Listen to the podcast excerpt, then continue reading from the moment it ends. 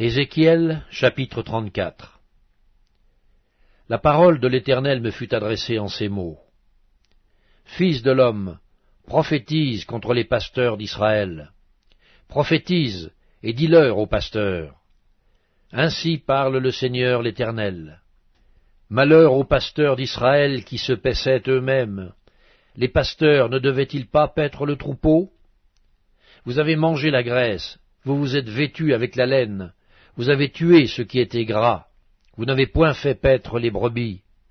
Vous n'avez pas fortifié celles qui étaient faibles, guéri celles qui étaient malades, pensé celles qui étaient blessées. Vous n'avez pas ramené celles qui s'égaraient, cherché celles qui étaient perdues. Mais vous les avez dominées avec violence et avec dureté. Elles se sont dispersées parce qu'elles n'avaient point de pasteur. Elles sont devenues la proie de toutes les bêtes des champs, elles se sont dispersées. Mon troupeau est errant sur toutes les montagnes et sur toutes les collines élevées.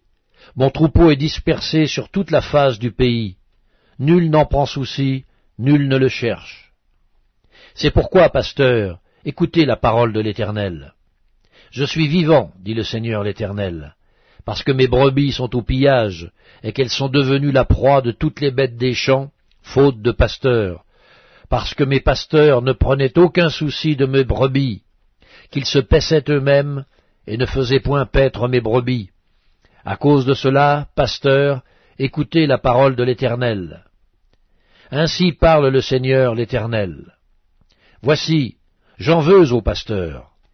Je reprendrai mes brebis d'entre leurs mains, je ne les laisserai plus paître mes brebis, et ils ne se paîtront plus eux-mêmes. Je délivrerai mes brebis de leur bouche, et elles ne seront plus pour eux une proie. Car ainsi parle le Seigneur l'Éternel. Voici, j'aurai soin moi-même de mes brebis, et j'en ferai la revue.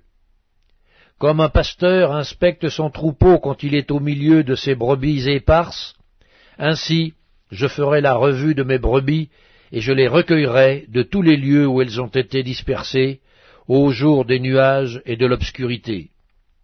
Je les retirerai d'entre les peuples, je les rassemblerai dans diverses contrées, et je les ramènerai dans leur pays.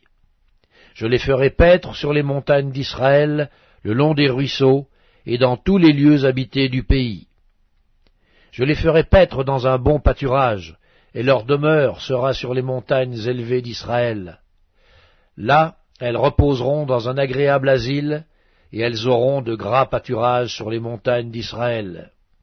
C'est moi qui ferai paître mes brebis, c'est moi qui les ferai reposer, dit le Seigneur l'Éternel.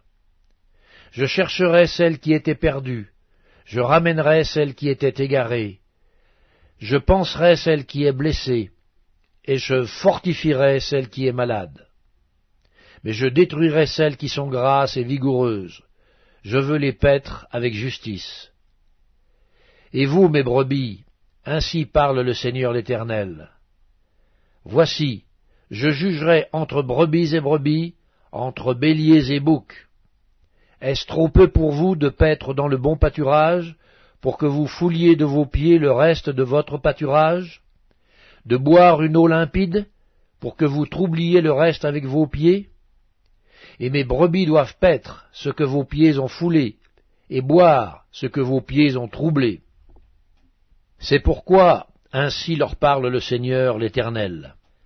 Voici, je jugerai entre la brebis grasse et la brebis maigre, parce que vous avez heurté avec le côté et avec l'épaule, et frappé de vos cornes toutes les brebis faibles, jusqu'à ce que vous les ayez chassées, je porterai secours à mes brebis, afin qu'elles ne soient plus au pillage, et je jugerai entre brebis et brebis. J'établirai sur elles un seul pasteur qui les fera paître, mon serviteur David. Il les fera paître, il sera leur pasteur. Moi l'Éternel, je serai leur Dieu, et mon serviteur David sera prince au milieu d'elles. Moi l'Éternel, j'ai parlé. Je traiterai avec elles une alliance de paix, et je ferai disparaître du pays les animaux sauvages.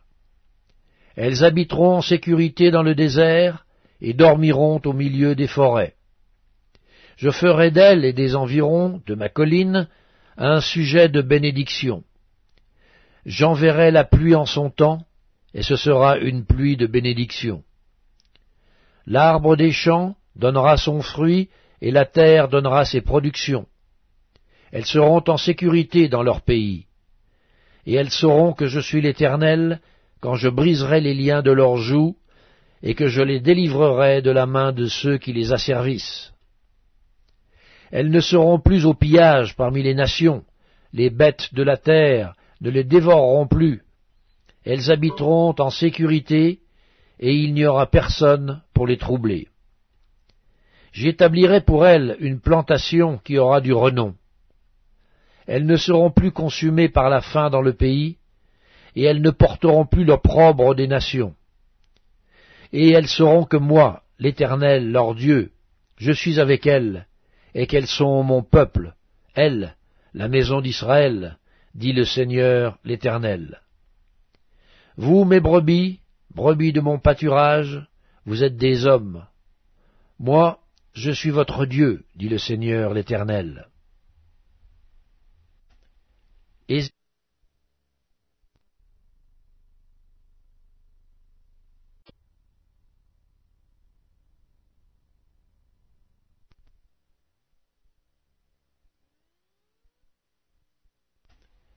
Ézéchiel chapitre 35 La parole de l'Éternel me fut adressée en ces mots.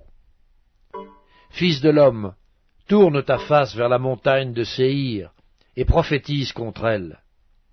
Tu lui diras, Ainsi parle le Seigneur l'Éternel. Voici, j'en veux à toi, montagne de Séhir. J'étends ma main sur toi, et je fais de toi une solitude et un désert. Je mettrai tes villes en ruine, tu deviendras une solitude, et tu sauras que je suis l'Éternel.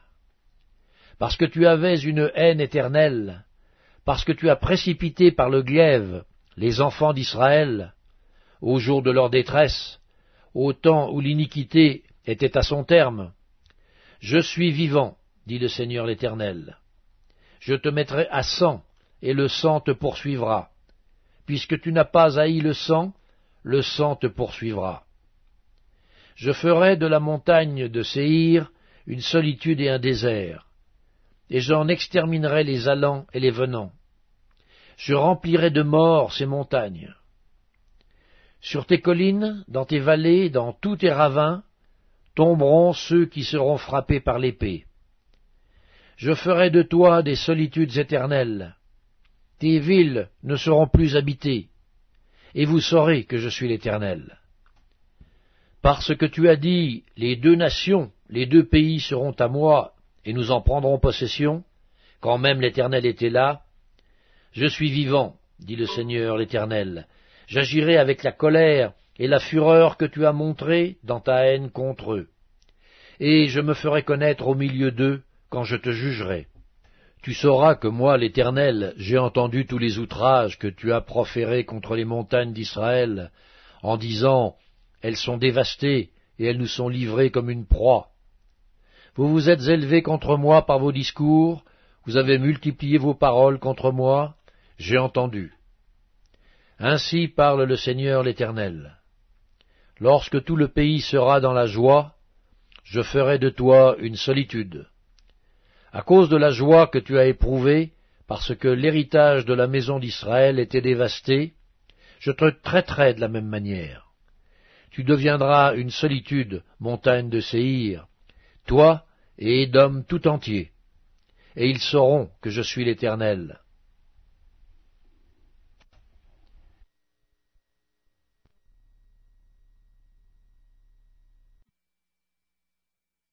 Épître aux Hébreux, chapitre 11 Or, la foi est une ferme assurance des choses qu'on espère, une démonstration de celles qu'on ne voit pas. Pour l'avoir possédée, les anciens ont obtenu un témoignage favorable. C'est par la foi que nous reconnaissons que le monde a été formé par la parole de Dieu, en sorte que ce qu'on voit n'a pas été fait de choses visibles. C'est par la foi qu'Abel offrit à Dieu un sacrifice plus excellent que celui de Caïn. C'est par elle qu'il fut déclaré juste, Dieu approuvant ses offrandes. et c'est par elle qu'il parle encore, quoique mort. C'est par la foi qu'Enoch fut enlevé pour qu'il ne vit point la mort, et qu'il ne parut plus parce que Dieu l'avait enlevé. Car avant son enlèvement, il avait reçu le témoignage qu'il était agréable à Dieu. Or, sans la foi, il est impossible de lui être agréable. Car il faut que celui qui s'approche de Dieu croit que Dieu existe et qu'il est le rémunérateur de ceux qui le cherchent. C'est par la foi que Noé, divinement averti des choses qu'on ne voyait pas encore, et saisi d'une crainte respectueuse, construisit une arche pour sauver sa famille. C'est par elle qu'il condamna le monde et devint héritier de la justice qui s'obtient par la foi. C'est par la foi qu'Abraham, lors de sa vocation, obéit et partit pour un lieu qu'il devait recevoir en, héritage. Et il partit sans savoir où il allait. C'est par la foi qu'il vint s'établir dans la terre promise, comme dans une terre étrangère, habitant sous des tentes, ainsi qu'Isaac et Jacob, les co-héritiers de la même promesse. Car il attendait la cité qui a de solides fondements, celle dont Dieu est l'architecte et le constructeur. C'est par la foi que Sarah elle-même, malgré son âge avancé, fut rendue capable d'avoir une postérité, et elle enfanta parce qu'elle crut à la fidélité de celui qui avait fait la promesse.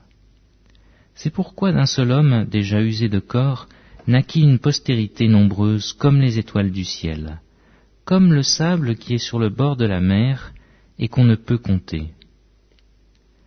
C'est dans la foi qu'ils sont tous morts, sans avoir obtenu les choses promises, mais ils les ont vus de loin, crus et salués, reconnaissant qu'ils étaient étrangers et voyageurs sur la terre.